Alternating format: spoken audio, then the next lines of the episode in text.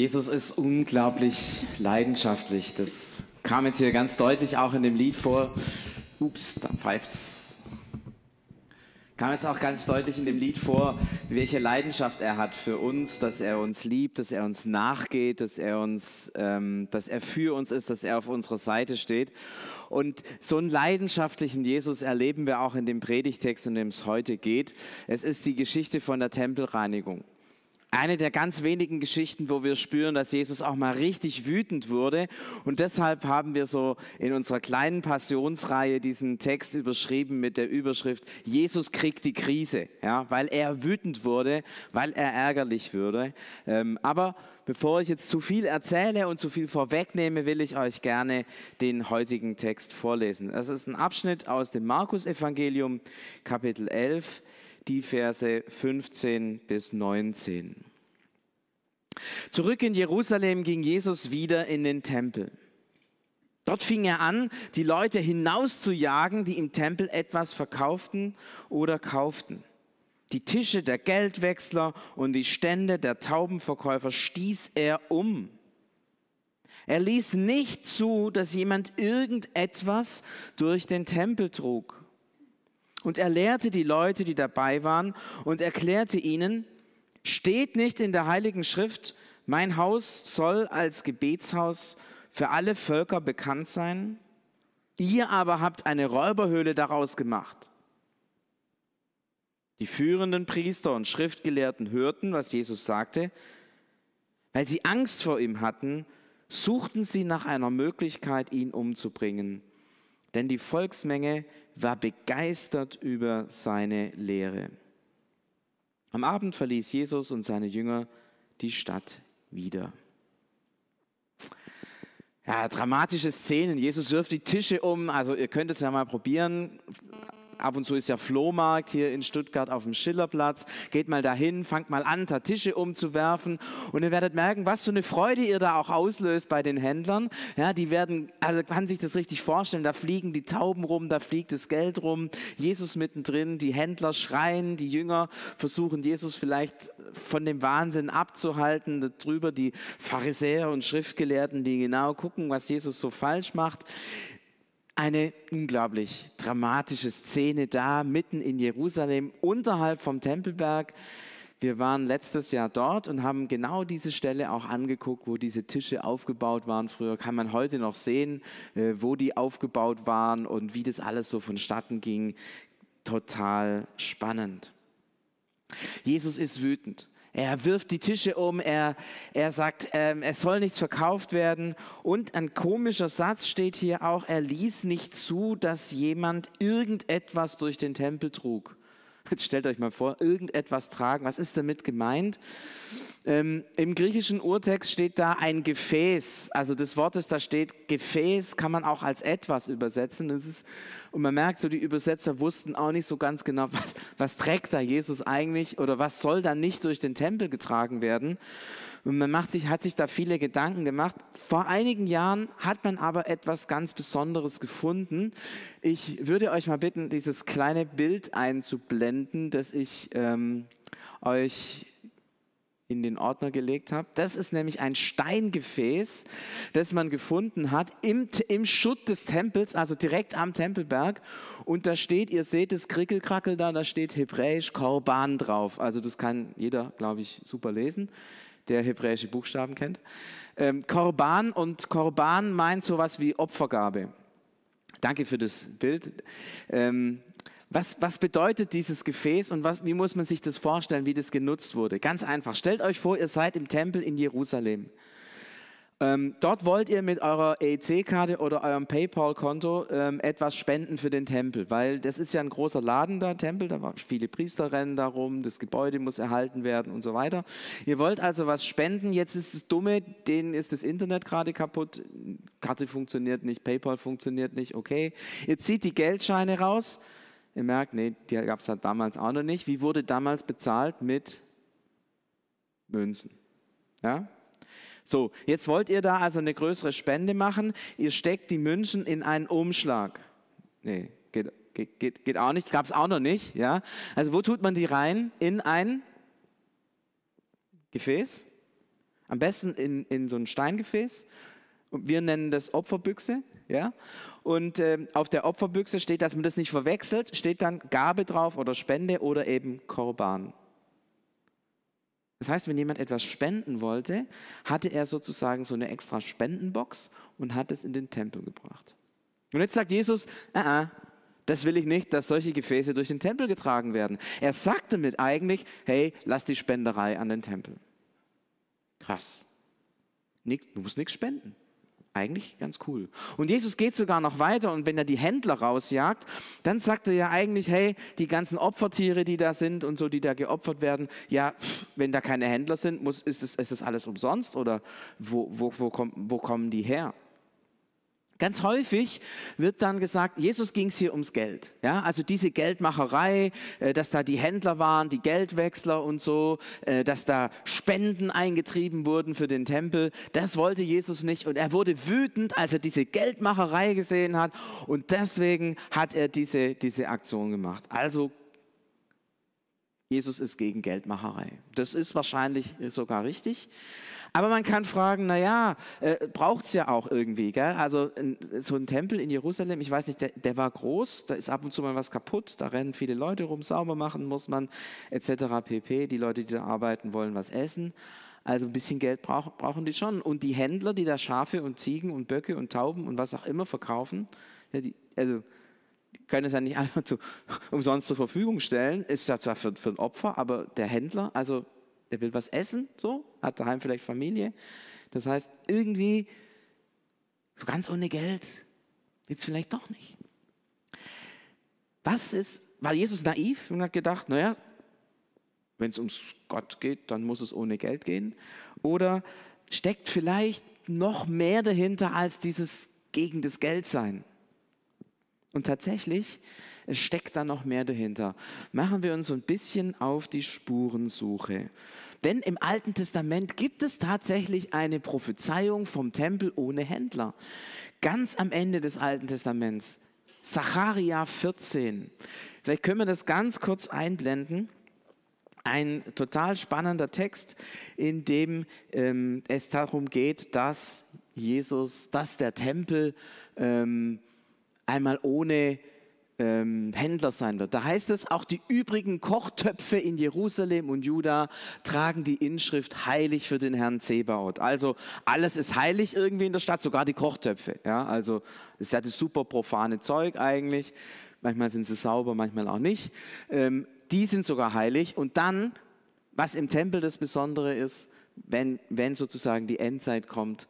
Und alle, die im Tempel Opfer darbringen wollen, nehmen sich von diesen Kochtöpfen und kochen darin. An diesem Tag wird es auch keine Händler mehr geben, die im Haus des Herrn Zebaoth Geschäfte machen. Also für den neuen Tempel hat Gott schon lange gesagt, da wird es keine Händler mehr geben. und spannend, genau die schmeißt Jesus raus. Also hat er was anderes im Blick. Und Jesus sagt auch hier, zitiert ein, ähm, ein, ein Bibelwort aus Jesaja, steht nicht in der Heiligen Schrift, mein Haus soll ein Gebetshaus sein für alle Völker. Der Tempel in Jerusalem, der war nicht für alle Völker. Ihr wisst es vielleicht, da gab es Abschnitte, die waren für alle, aber es gab Abschnitte, die waren nur für Juden. Und dann gab es Abschnitte, die waren nur für jüdische Männer. Und dann gab es einen Abschnitt, der war nur für Priester. Und im Alten Testament steht aber diese große Vision und Verheißung, dass, es, dass der Tempel ein offenes Tor haben soll. Und wenn man das nachliest in Jesaja, da geht es sogar darum, dass Behinderte und Kranke und, und so weiter in diesen Tempel reingehen dürfen. Und im Tempel in Jerusalem war das nicht erlaubt. Ihr erinnert euch, der gelähmte Mann, der dann von Petrus und Johannes geheilt wurde, saß vor dem Tempel, durfte nicht rein.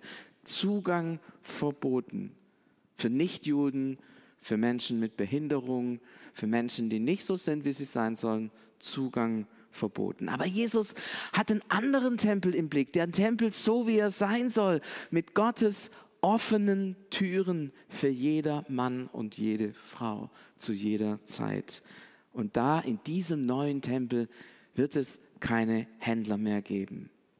Das heißt, als Jesus da steht und die rausschmeißt, da hat er einen anderen Tempel vor Augen. Er will einen anderen Tempel, den neuen, den wahren, den wirklichen, den echten Tempel, den Tempel nach dem Bild und nach der Verheißung Gottes. Und deswegen schmeißt er das alles raus und sagt, Freunde, das alte Zeug hat keinen Wert. Eine zweite Spur er wird, Jesus zitiert hier den Propheten Jeremia. Ihr merkt, Jesus war da ziemlich bibelgewandt und wusste sehr wohl, wie er über den Tempel denkt. Und im Propheten Jeremia, da heißt es, ihr aber habt eine Räuberhöhle daraus gemacht. Auch diesen Text habe ich euch mitgebracht, denn zunächst scheint es ja zu sein, ja, da, wird, da stehen ganz viele Händler und die verlangen Geld und das ist eine Räuberhöhle und da geht es um Geld und Kommerz.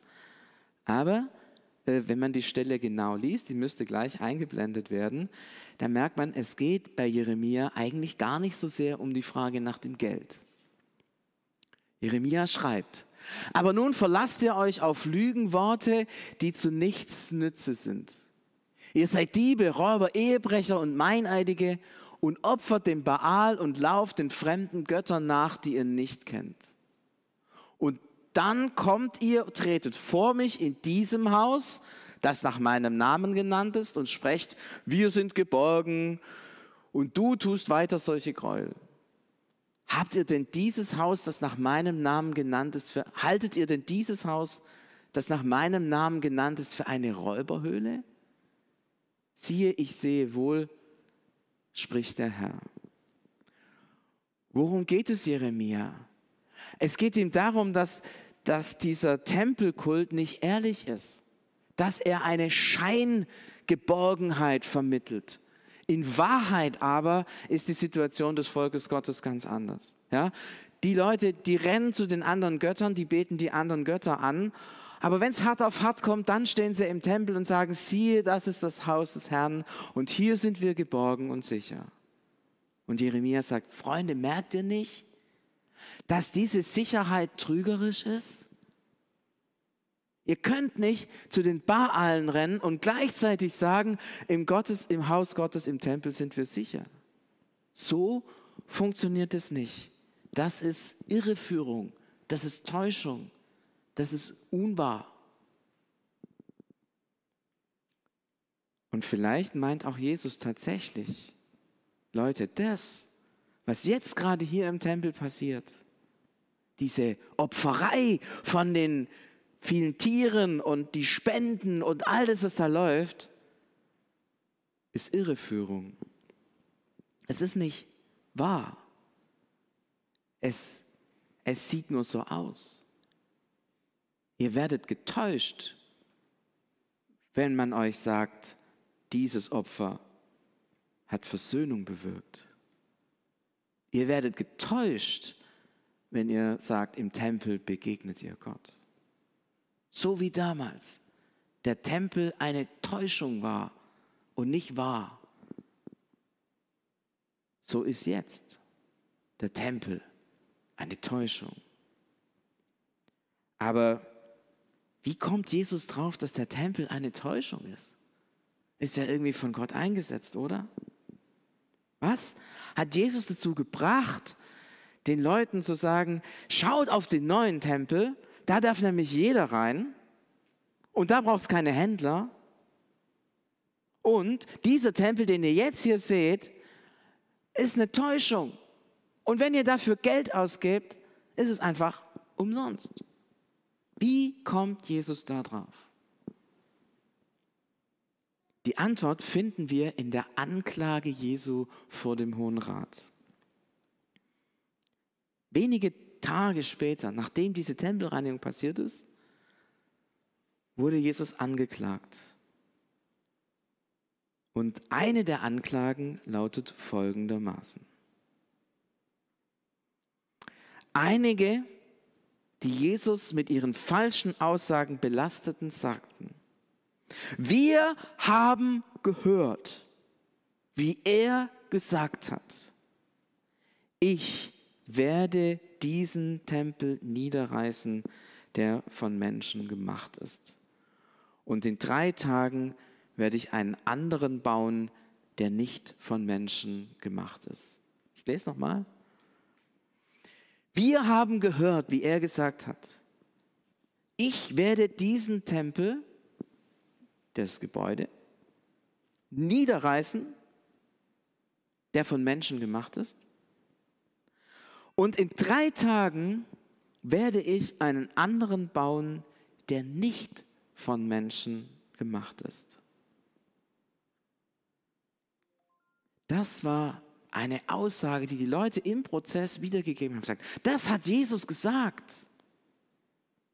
Das meint Jesus, wenn er sagt, diesen Tempel reiße ich ab, der von Menschen gemacht ist. Das heißt, der Tempel, den der Herodes gebaut hat, da in der Stadt Jerusalem, den kann man vergessen. Er ist nicht mehr wichtig. Und er sagt, ich baue einen neuen Tempel in drei Tagen. Wie lange lag Jesus im Grab? Nach drei Tagen auferstanden von den Toten. Ein Tempel, der nicht mit Händen von Menschen gemacht ist, sondern Jesus selbst, der Tempel, der wahre Tempel, den Gott gemacht hat. Jesus macht diese Tempelreinigung, schmeißt die Leute raus, weil er sagt, hey, dieses Gebäude da oben, dieses Opfertiergedöns, dieses Spendengedöns und all das, Freunde, es hat keinen Wert. Ich bin der Ort, an dem es Versöhnung gibt. Ich bin der wahre Tempel, der für alle Menschen offen ist. Und wenn du zu mir kommst, musst du kein Geld bringen, keinen Bock, keine Taube, kein Opfer, keine Gabe, nichts. Jetzt hat er fragen, warum war dann Jesus so wütend? Der hätte ja auch sagen können, leider, da oben das Ding könnt ihr vergessen, kommt einfach zu mir. Jesus war wütend, als er gesehen hat, wie Menschen aus der ganzen damaligen Welt zu diesem Tempel gekommen sind, Opfertiere gekauft haben, gespendet haben Rettung, Heil für ihr Leben haben wollten. Und es ist alles umsonst gewesen, ja. Und die sind heimgegangen und haben gesagt, ich habe geopfert, ich habe mich mit Gott versöhnt. Und das ist alles falsch. Denn er ist es doch, der sein Leben gibt für die Menschen. Und er erträgt es nicht, dass Menschen auf die falsche Spur gesetzt werden, im Glauben gelassen werden, dass sie das Heil und das Leben hätten und in Wahrheit am Heil und am Leben voll vorbeigehen. Emotion der Liebe, wie wir das vorher auch bei dem Lied gehört haben. Eine Emotion der Liebe, weil er das nicht erträgt, dass seine Kinder getäuscht werden durch diesen Tempelbetrieb, der keinen Wert mehr hat, weil der Ort des Heils eben nicht mehr der Tempel ist, von Menschen gemacht, sondern der wahre Tempel, der wahre Ort der Begegnung von Gott und Mensch, der wahre Ort der Versöhnung ist Jesus Christus selbst. War so ein bisschen die Erklärung dieser, finde ich, spannenden Geschichte. Und ich finde, sie ist hochaktuell. Denn die Frage stellt sich, wo ist für dich der Ort, an dem du Heil und Versöhnung bekommst? Wo ist für dich der Ort, wo du sagst, da bekomme ich die Liebe, die ich brauche? Da bekomme ich die Sicherheit und den Schutz, den ich brauche. Da bekomme ich die Anerkennung, die ich brauche. Und da bekomme ich auch den Sinn, den ich für mein Leben brauche. Und wir leben in einer Welt, wo wir immer wieder danach greifen, Anerkennung von den Leuten haben. Das ist so wichtig, ist so wichtig für uns. Und manchmal sind wir bereit, dafür so viel zu geben.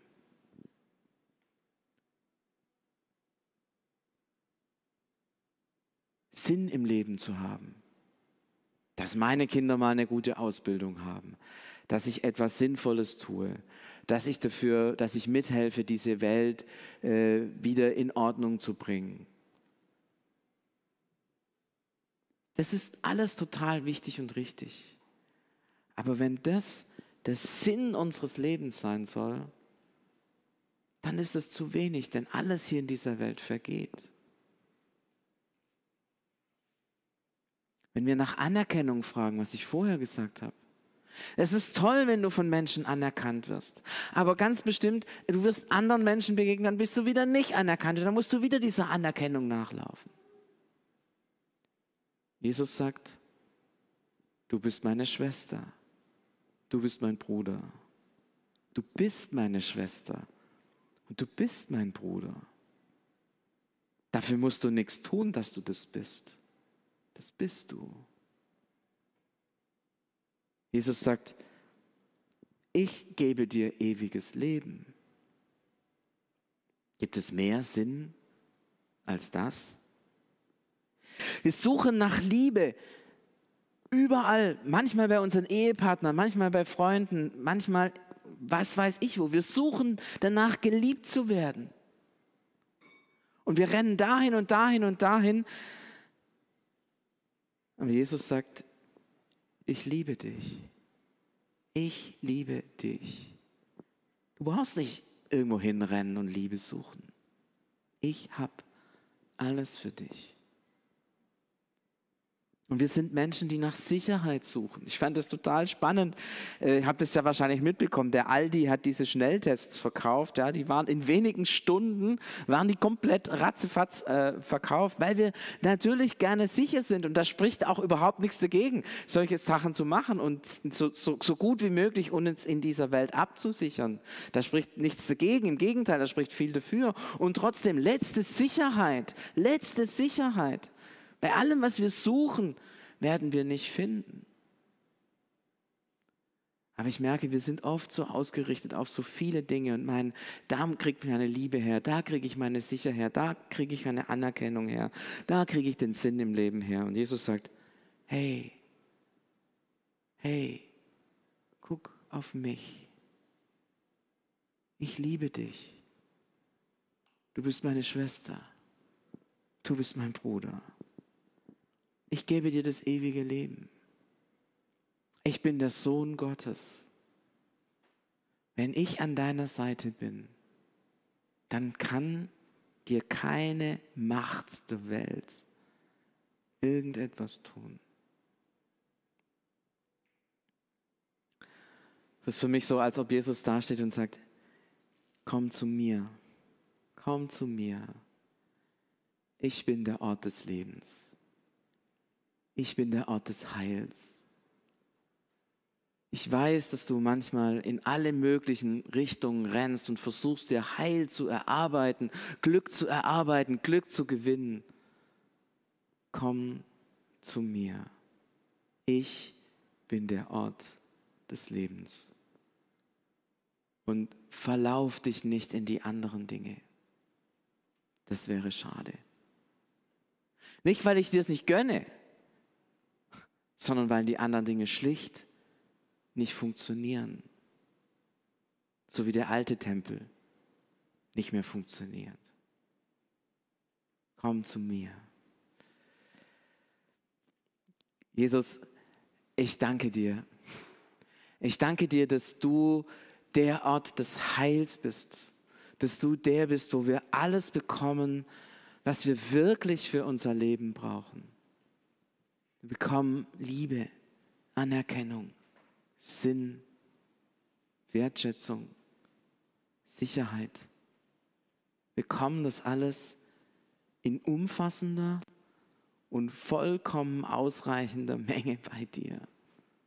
Es gibt nichts, was man zudem noch dazu tun könnte.